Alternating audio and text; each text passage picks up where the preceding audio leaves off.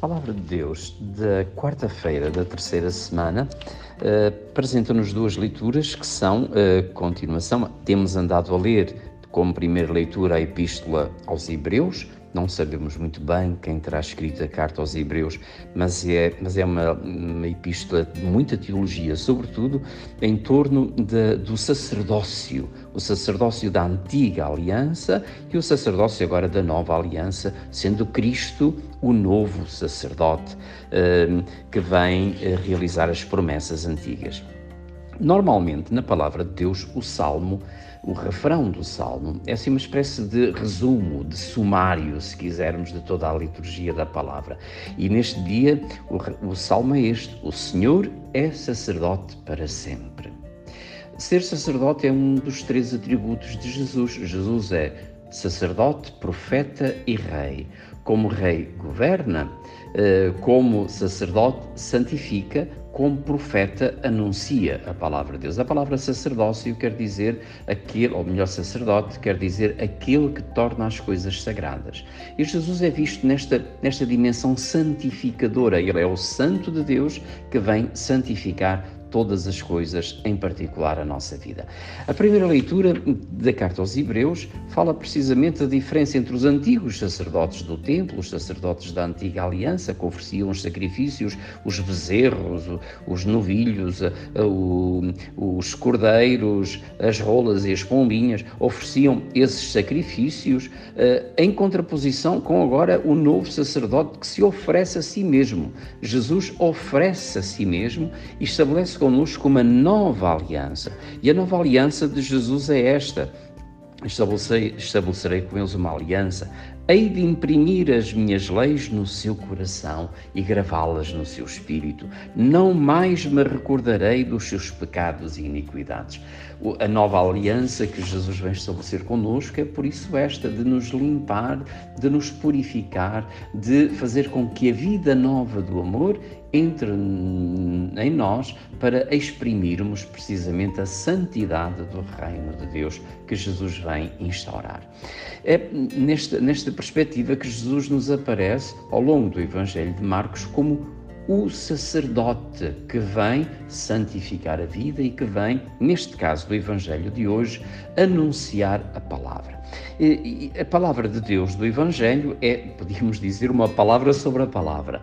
É a parábola do semeador, esta parábola tão conhecida, tão que ouvimos já tantas vezes. A palavra de Deus é semelhante à semente e a semente cai em terras diferentes, cai eh, à beira do caminho, em terrenos pedregosos, eh, quando há pouca terra, eh, entre os espinhos, mas há também semente que cai em terra boa. Se, nos, se nas primeiras uh, qualidades de terra a semente cai ou não dá fruto ou, ou uh, seca por causa do calor ou por causa da pouca terra ou por causa da pouca umidade, a verdade é que quando cai na boa terra, frutifica, dá 100 por um.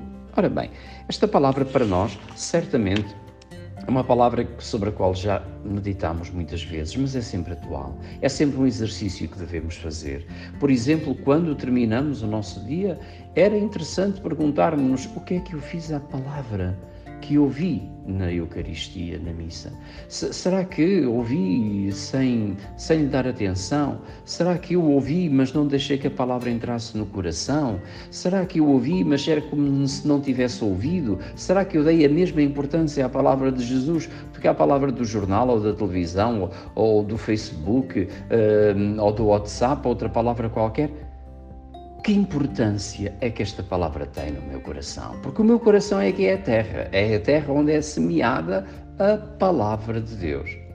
E é importante olharmos para a nossa vida e fazermos um pouco este jogo, não é? Como nós até às vezes costumamos dizer, eh, descobrir o, o fio de ouro que conduz a nossa história, que o mesmo é dizer como é que eu deixei que a palavra de Deus me conduzisse, como é que eu deixei que a palavra de Deus estivesse presente na minha vida e hoje, concretamente, qual é a minha atitude diante da palavra de Deus? Será que sou um, uma terra espinhosa uma terra pouco arável, uma terra pedregosa. É muito fácil, nestes tempos difíceis que estamos a viver, tornarmos-nos agressivos, tornarmos-nos uh, envinagrados, tornarmos-nos assim uma terra onde não é possível despontarem os frutos da palavra de Deus. Procuremos estar atentos, porque nada nos pode separar do amor de Deus. E por isso há que cuidar da terra, do terreno que é o nosso coração.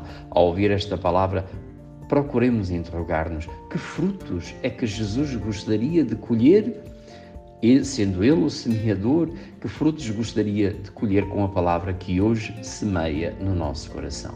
Procuremos estar atentos e, sobretudo, unidos uns aos outros na descoberta deste desafio fascinante que é darmos frutos porque encontramos, porque ouvimos a palavra de Deus.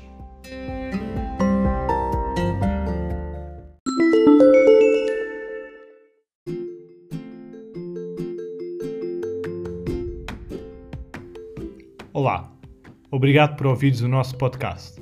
Meu nome é Francisco e sou um jovem para o mundo unido. Se gostaste da reflexão do Padre Mário, por que não partilhá-la com alguém?